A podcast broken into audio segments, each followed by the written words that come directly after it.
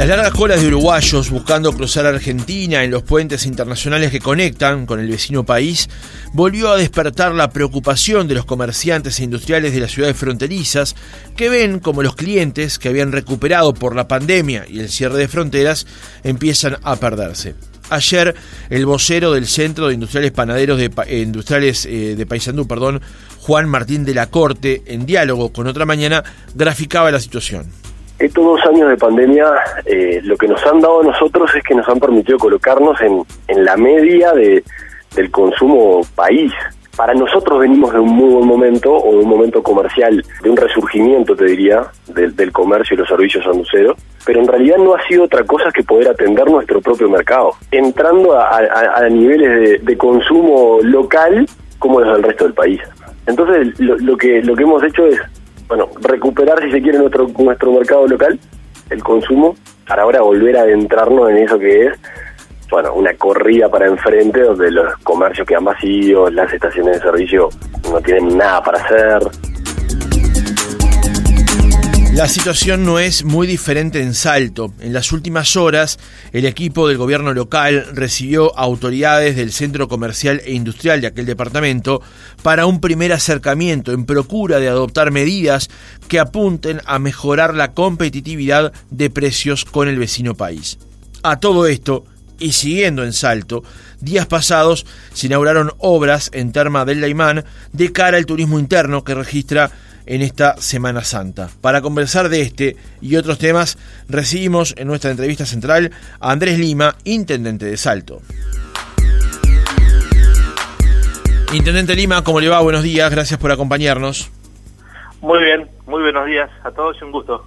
Intendente, ¿cómo está, cómo está Salto? ¿Cómo está recibiendo a los turistas que andan por el departamento en esta Semana Santa? Bien, venimos cumpliendo, o se está cumpliendo la, la expectativa que teníamos, en el sentido de que las reservas eran buenas, tanto en el sector público como en el sector privado. En el caso de Daimán, estamos hablando del predio municipal, en términos de Daimán, estamos trabajando con la totalidad de su capacidad, uh -huh. entre 2.000 y 2.200 turistas de manera diaria, sin duda de que eso reconforta, porque hacía bueno tiempo que no llegábamos a estos números, y en Arapey también, tanto en el camping, en donde volvieron, donde volvió el turista brasilero, ¿no? Es una tradición en Termas de Arapey, la presencia del turista brasilero que llega con su motorhome, que llega con, con su casa rodante y se instala en la zona del camping de Arapey. Hacía dos años que se había cortado con la pandemia y con las medidas de de con el protocolo básicamente. Uh -huh. Por suerte a partir del mes de finales del mes de febrero, primeros días de marzo reabrimos el camping y bueno, volvimos a tener esa tradicional presencia del turista brasilero en termas de Arapey, alojamientos privados, también la información que tenemos de la hotelería privada es buena, es positiva, por tanto esperar que esto continúe a lo largo de toda la semana porque bueno, es la semana del punto de vista del turismo más importante que tiene el departamento y el comercio, o para el comercio, sobre todo en esas zonas termales, también es fundamental. Intendente, en las últimas horas, el viernes en particular, usted junto con autoridades del Ministerio de Turismo inauguraron obras en el complejo municipal de Termas del Laimán, que incluye, entre otras cosas, eh, vestuarios, servicios higiénicos y espacios multifuncional accesible e iluminado, iluminado ¿no? ¿Sí? iluminación LED, eh, una estructura muy pero muy moderna, creo que eso lo, lo destacaban todos, una inversión de más de 300 mil dólares, inversión en este caso realizada por el Ministerio de Turismo y la Intendencia de Salto, sin duda de que es importante para el predio de Termas de Daimán poder contar con estas mejoras, porque otras cosas permiten eh, incrementar el número de turistas que pueden ingresar al predio, brindamos un mejor servicio, destacar la coordinación, la complementación que se hizo, el trabajo conjunto que se hizo entre el Ministerio de Turismo, la Intendencia de Salto, el centro,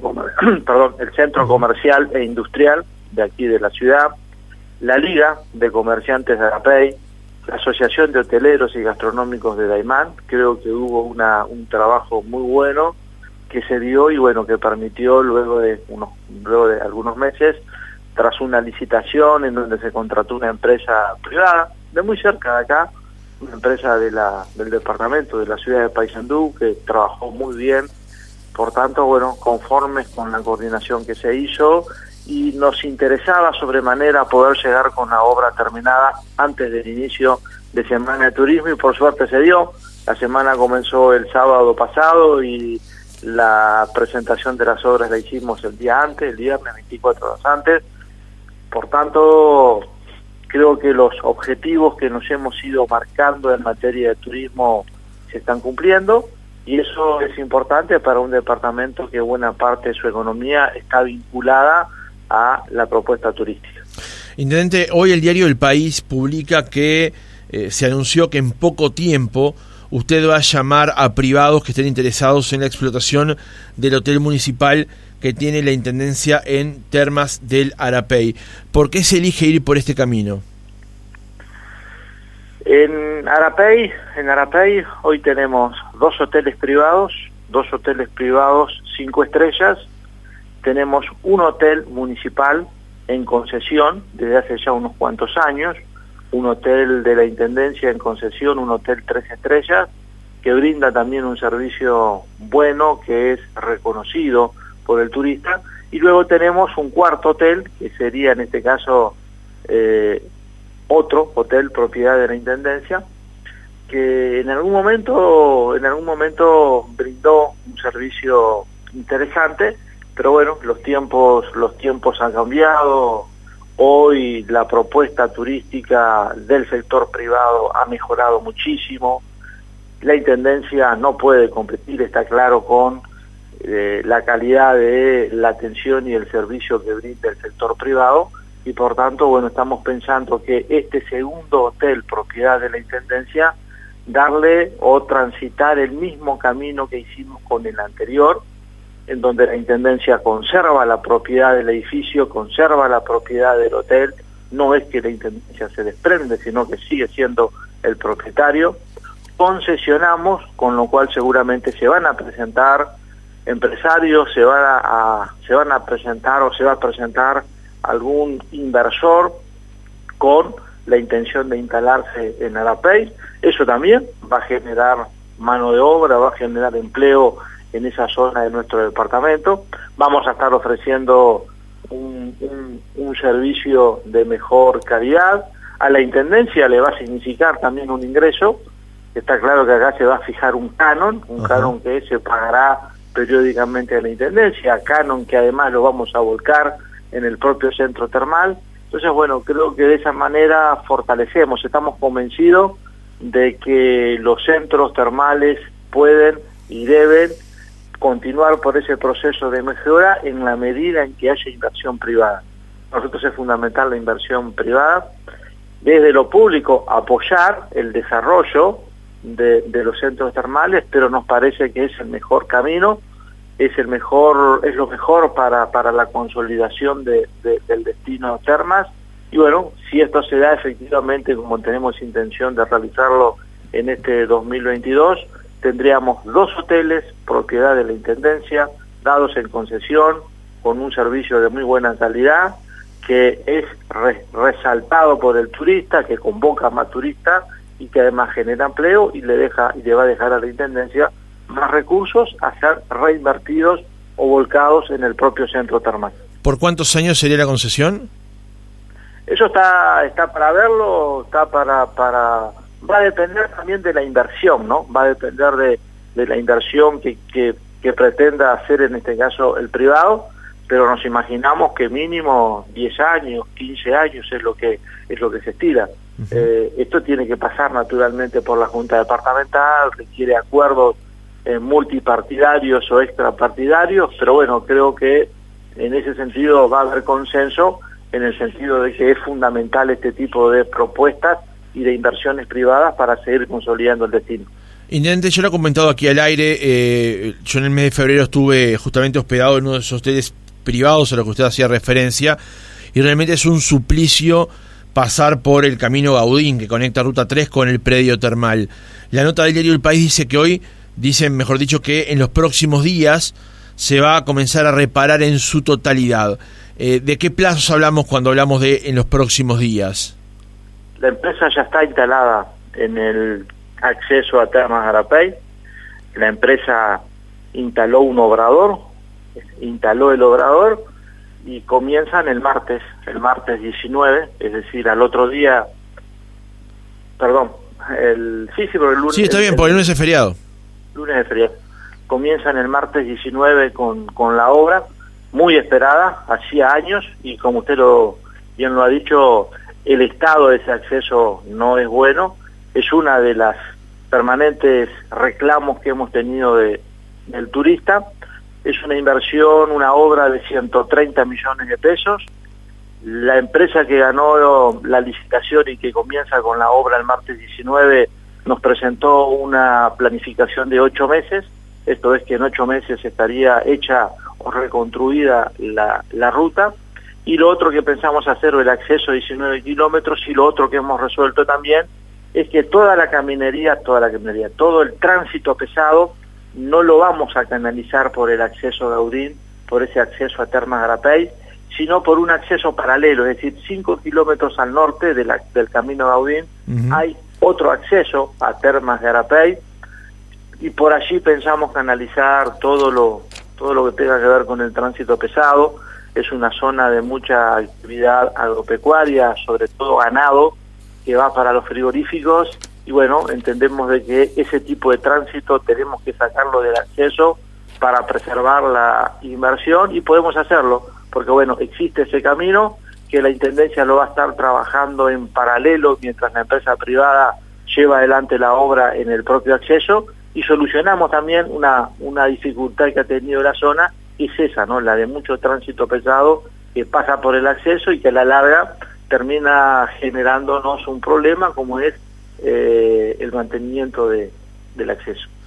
Intendente, le cambio de tema. Eh, hemos visto en las últimas horas cómo una cantidad importante de uruguayos ha salido de fronteras, mayormente hacia Argentina y mayormente a través de los puentes internacionales que conectan con el vecino país.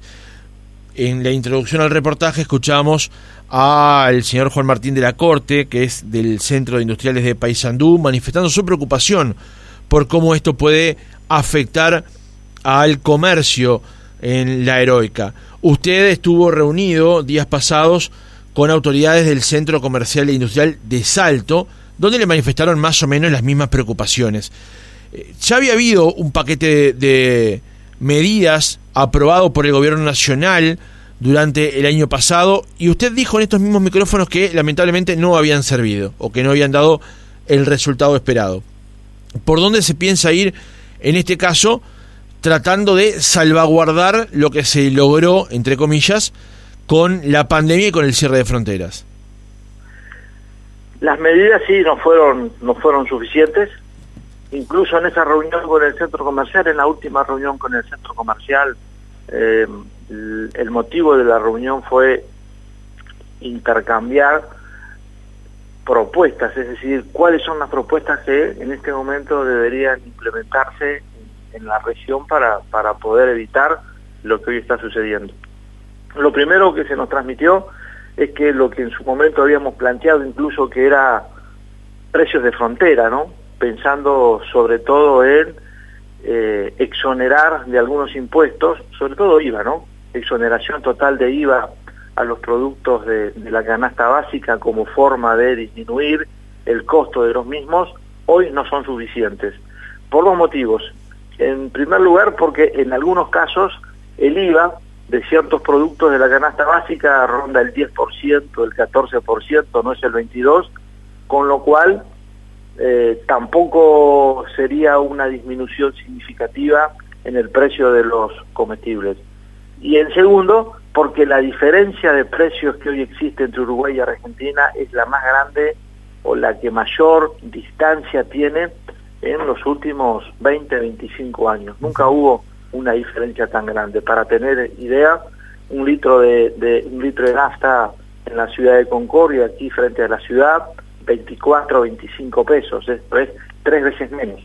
aún con el descuento del IMESI del 24%, sigue, sigue habiendo una diferencia muy grande. Y lo que nos planteaba el centro comercial, la propuesta que nos planteó el centro comercial, que quedamos también en analizarla con nuestros técnicos y hacer consultas también, con, con, con, sobre todo gente que maneja, eh, que tiene más claro el tema eh, económico, no solo a nivel departamental, sino regional, lo que nos planteó el centro comercial es la microimportación como salida a esta situación. Para que se entienda, para explicarlo de la manera más sencilla, la microimportación consistiría en autorizar a la pequeña y mediana empresa, al pequeño y mediano comercio de la ciudad de Salto, y me imagino extenderlo al resto del litoral, autorizarlos a que puedan cruzar a la República Argentina, a la provincia de Entre Ríos, adquirir mercadería, introducir esa mercadería a nuestro país y revenderla, revenderla en Salto, revenderla en el resto del departamento, revenderla en la, en la, en la región, se pagaría lo que nos planteaba el centro comercial en ese introducir la mercadería comprada o adquirida en, la provincia de Entre Ríos, Entre Ríos al ingresarla al Uruguay se pagaría una tasa, esa tasa tendría como destino rentas generales del gobierno nacional y el producto y el comercio local de alguna manera estaría revendiendo esa mercadería adquirida del otro lado, con lo cual ofrecería mejores precios y para el consumidor final también habría mejores precios que de alguna manera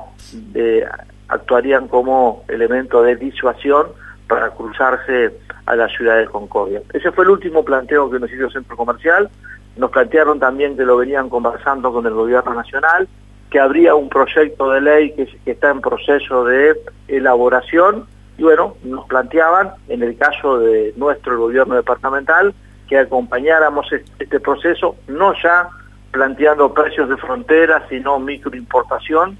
más alguna otra medida complementaria como puede ser el seguro de paro parcial, extender el seguro de paro parcial, porque en este proceso de, en donde incluso salga la, se concrete la microimportación, no es algo que va a salir de un día para el otro, y bueno, y si, si se da la situación de que algún comercio tenga que pasar un trabajador o algún trabajador al seguro de paro, que exista la posibilidad del seguro de paro parcial en donde se exige un número menor de jornales trabajados o aportados. También, también esta, esta medida eh, quedamos en trasladarla al ministro Pablo Mieres. Se planteó también en esa reunión mantener los descuentos de IVA que tiene el sector vinculado al turismo, en especial la gastronomía y la hotelería, beneficios que culminarían el próximo 31 de abril. Bueno, lo que nos planteaban también es, es que desde el Ministerio de Turismo se pueda extender esta medida.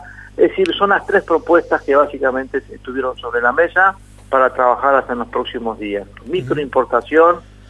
extender el seguro de paro parcial y la tercera que le mencioné, mantener y extender en el tiempo los beneficios que tiene la,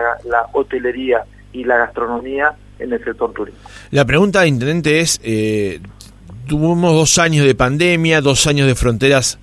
cerradas, este problema iba a volver a ocurrir cuando se abrieran las fronteras que era necesario para el turismo. ¿Qué pasó en ese tiempo? ¿No se pudo apurar la resolución de este, de este asunto? ¿Ir por alguna de esas tres u otras medidas para atenuar esta situación?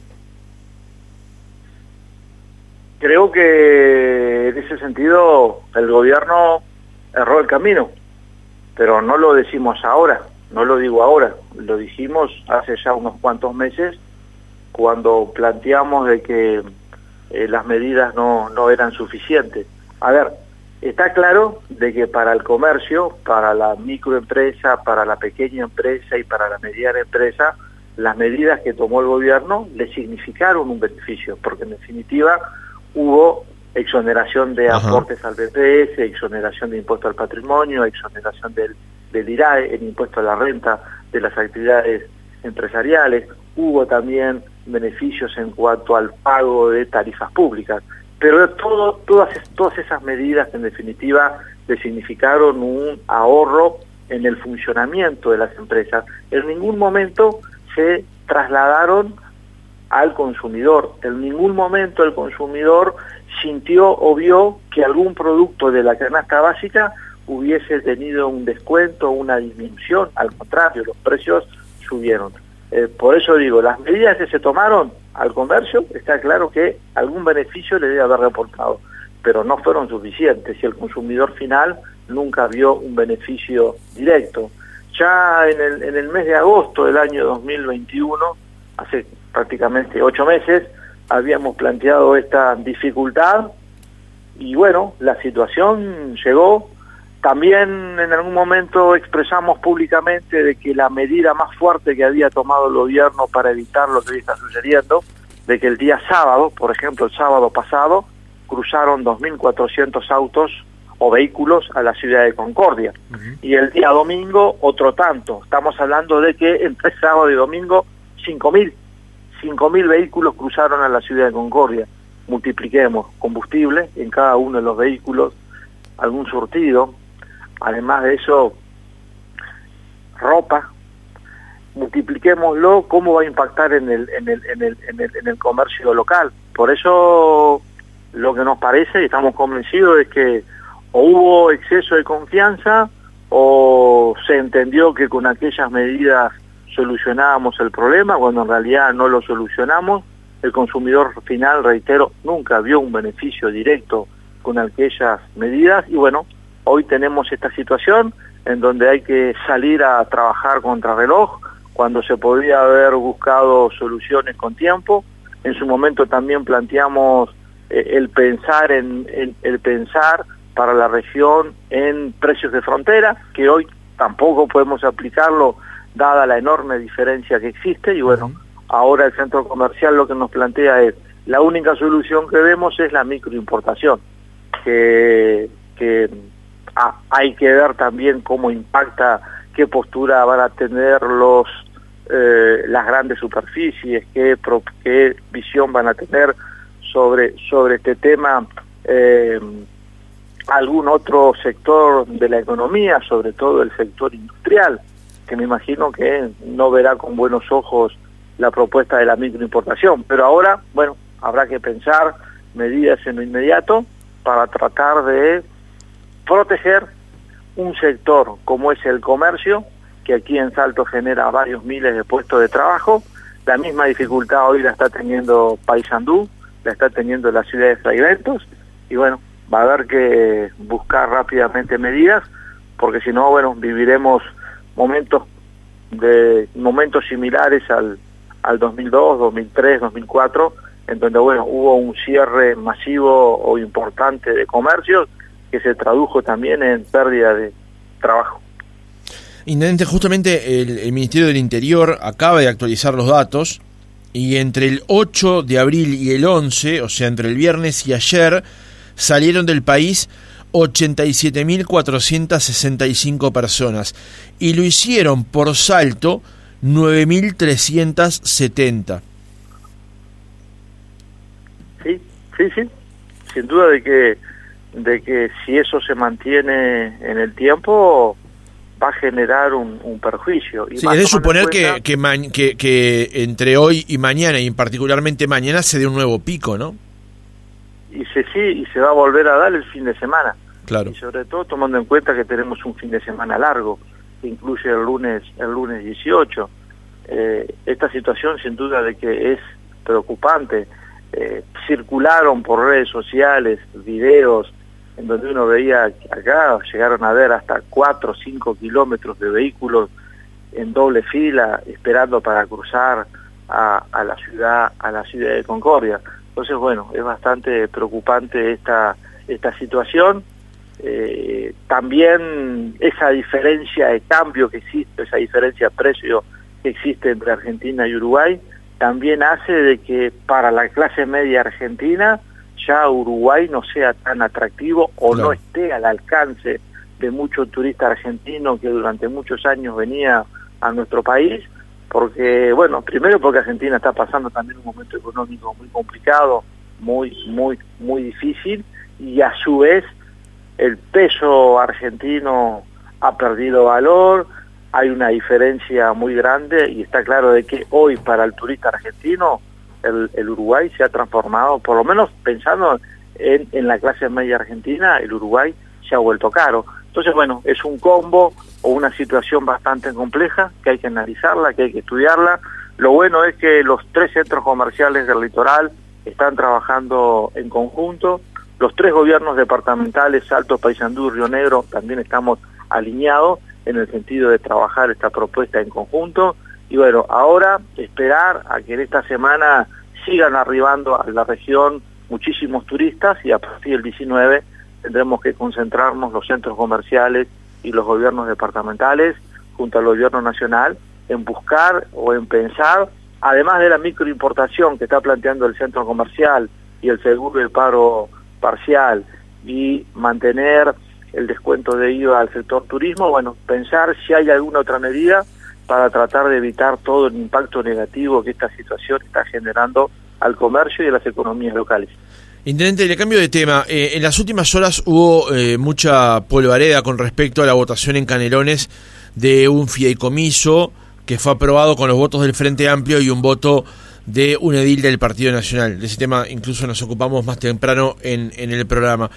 ¿Cómo ha visto usted esta situación? Se lo planteo porque luego de lo que fue la reacción inicial de indignación, podemos decir, de dirigentes del Partido Nacional con el edil López, que acompañó justamente el pedido de Orsi, también hubo luego algunas reflexiones de colegas intendentes suyos, como es el caso de Vidalín y de Nicolás Olivera, matizando un poco el tema de una supuesta traición eventualmente al acompañar esa posición. ¿Cómo ha visto usted este episodio, sabiendo la realidad de Salto, de la que también le voy a preguntar más adelante, pero cómo ha visto el episodio este en particular? En, en el interior, en el interior del país es, es habitual, es habitual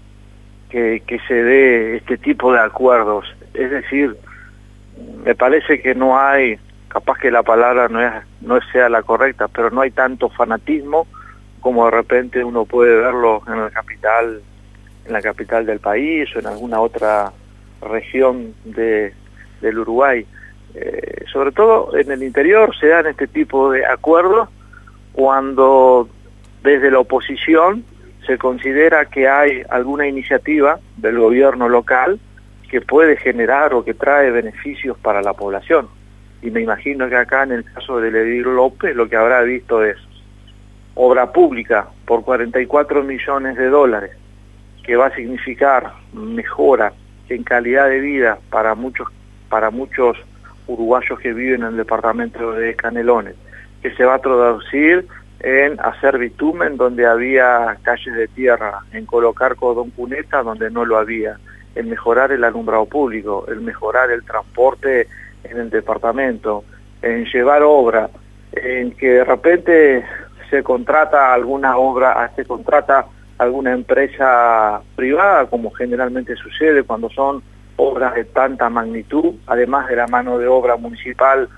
eh, se contratan empresas privadas. Con el compromiso, generalmente los intendentes nos aseguramos de que en la documentación que se firme cuando se contrata o cuando se licita o cuando participan empresas privadas, de que la mano de obra sea local. Me imagino que Ledir López habrá visto todas estas circunstancias, estas, estas condiciones favorables para el departamento de Salto y haber dicho, a ver, vamos a priorizar Canelones más allá de los intereses partidarios y en base a eso es que aportó el voto que se necesitaba. Por tanto, no lo veo mal, es decir, creo que acá hubo un edil del Partido Nacional que priorizó intereses eh, del departamento, que priorizó cuestiones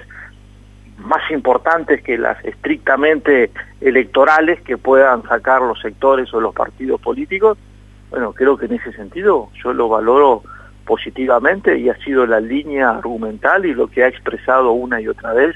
el edil del Partido Nacional, en este caso en Canelones, y reitero, en el interior son realidades que se dan, esto de votar en conjunto, no solo a nivel de las juntas departamentales, sino también que se, que se ha dado con la figura de los municipios. Aquí en Salto tenemos varias, varias, varios casos, varias situaciones. Hace pocos días votamos en conjunto los tres partidos políticos con representación en la Junta Departamental el permiso o la autorización para que los nuevos propietarios de citrícola salteña puedan explotar tranquilos, sin ningún tipo de inconveniente y garantizar una unidad productiva tan importante como es citrícola salteña. Y como eso le, pueden, le puedo mencionar otros ejemplos. Por tanto, no, no lo veo mal. El tema es que a veces los intereses partidarios, los intereses electorales, se meten en este tipo de cuestiones y bueno, llevan a que eh, emprendimientos como este o similares no se concreten, pero no porque no sean buenos para el departamento, sino porque bueno, hay otros intereses que muchas veces eh, se ponen por encima o se los prioriza por sobre el beneficio de la comunidad, de la sociedad o del departamento o del país incluso. Intendente, la Intendencia de Salto, además del fideicomiso Daimán, del que le voy a preguntar ahora más adelante, ¿tiene algún otro activo? Nosotros tenemos dos, dos, dos grandes activos. Uno es, es el fideicomiso Daimán y el segundo es la luminaria LED. Eh, la luminaria LED, acuerde, acordémonos de que en el periodo pasado, en la administración nacional anterior, bueno, hubo un impulso de la sustitución de la luminaria tradicional por la luminaria LED y bueno, eso se paga en un se paga en, en varios años. La intendencia también está al día con son son tres las empresas que en su momento ganaron licitaciones aquí en el departamento y que permiten, por ejemplo, que toda la ciudad de Salto, casi toda la ciudad de Salto tenga iluminación LED, eso se paga anualmente, esos son los dos compromisos que tiene la Intendencia, fuera de eso tenemos una situación económica tranquila, eh, por supuesto que hay un, hay un trabajo pormenorizado, un trabajo muy bueno, sobre todo de la Dirección de Hacienda, del equipo de contadores de la Intendencia, en donde por un lado se analiza de forma permanente lo que es el gasto de la Intendencia, en paralelo los ingresos de la Intendencia y por otro lado un análisis del flujo eso hace de que vayamos siempre mensualmente realizando una puesta a punto de la economía. Y el otro dato importante también es que la Intendencia de Salto en el año 2015, en el mes de julio del año 2015, cuando asumí como intendente, la Intendencia tenía 1.930 funcionarios, hoy tenemos 300 funcionarios menos, estamos en 1.620 funcionarios. Allí lo que hicimos fue, básicamente le llamábamos acá el 2 por 1 o el 3 por 1 Se jubilan dos funcionarios, ingresa uno, en algún momento aplicamos el 3 por 1 se jubilan tres funcionarios, ingresa uno. Hicimos una redistribución del personal, priorizando sobre todo los servicios, que es lo que la población reclama de la Intendencia. Y bueno, esa disminución de 1.930 a 1.620 funcionarios también nos ha permitido de que el rubro cero, que es lo que va destinado al pago de salarios, también haya tenido una disminución importante y cuanto más disminuye el rubro cero, bueno, más más ingresos se generan para sobre todo para la inversión y la ejecución de obras. Intendente, le preguntaba justamente por el fideicomiso Daimán, porque en abril del año pasado la Intendencia de Salto hizo un intento para negociar con los acreedores justamente una refinanciación de la deuda que había contraído, con el objetivo de extender el plazo unos 30 años. Finalmente esto no ocurrió, se mantiene en 15 años, la cuota anual son unos 200 millones de pesos y la Intendencia viene al día en el pago. De hecho, en los últimos, en los últimos días justamente se efectuó ese pago. ¿Lo complica económicamente a la Intendencia no poder extender el plazo al doble de lo que estaba previsto? Sí, sin duda que sí sin duda de que si, si, es más, el último intento que hicimos fue de llevarlo de 15 a 17 años. Eh, tampoco tuvo andamiento esa posibilidad para que el oyente tenga magnitud de lo que significa el pago de la cuota con esos 200 millones de pesos este año, en este 2022, podríamos haber hecho en nuestra ciudad 90 cuadras de hormigón que sin duda es mucho y le cambiarían eh, no solo el punto de vista estético, sino que no es lo mismo tener una calle de bitumen, perdón, sí, una calle de bitumen o en bitumen que tener eh, la posibilidad de hacerlas en hormigón. Pero bueno, esa es la es la magnitud de, o lo que implica, porque a veces uno habla de millones y bueno, se pierde la perspectiva. Pero en concreto, el pago de la sexta cuota del fideicomiso de Aymán, que fueron 200 millones, permitiría hacer 90 cuadras de hormigón. Nos quedan por delante nueve cuotas, el fideicomiso se termina de pagar en el año 2031 y bueno, no, no, no renunciamos a la posibilidad de que en algún momento se puedan dar las condiciones para extender el plazo, porque sin duda de que es mucho dinero. Significa más de un mes del presupuesto de la Intendencia de Salto. El presupuesto anual de la Intendencia de Salto anda por los 180, 190 millones de pesos, con lo cual en el presupuesto nuestro, en lugar de 12 meses, es como si tuviéramos 13. Ah, claro. Es como si tuviéramos años de, años de 13 meses. Por tanto, tenemos ingresos, tenemos que presupuestar los ingresos por 12 meses, pero tenemos gastos por 13. Por 13. Sin duda de que eso tiene una incidencia muy fuerte en la economía local, en la economía de la Intendencia, y bueno, tratamos de suplirlo eh,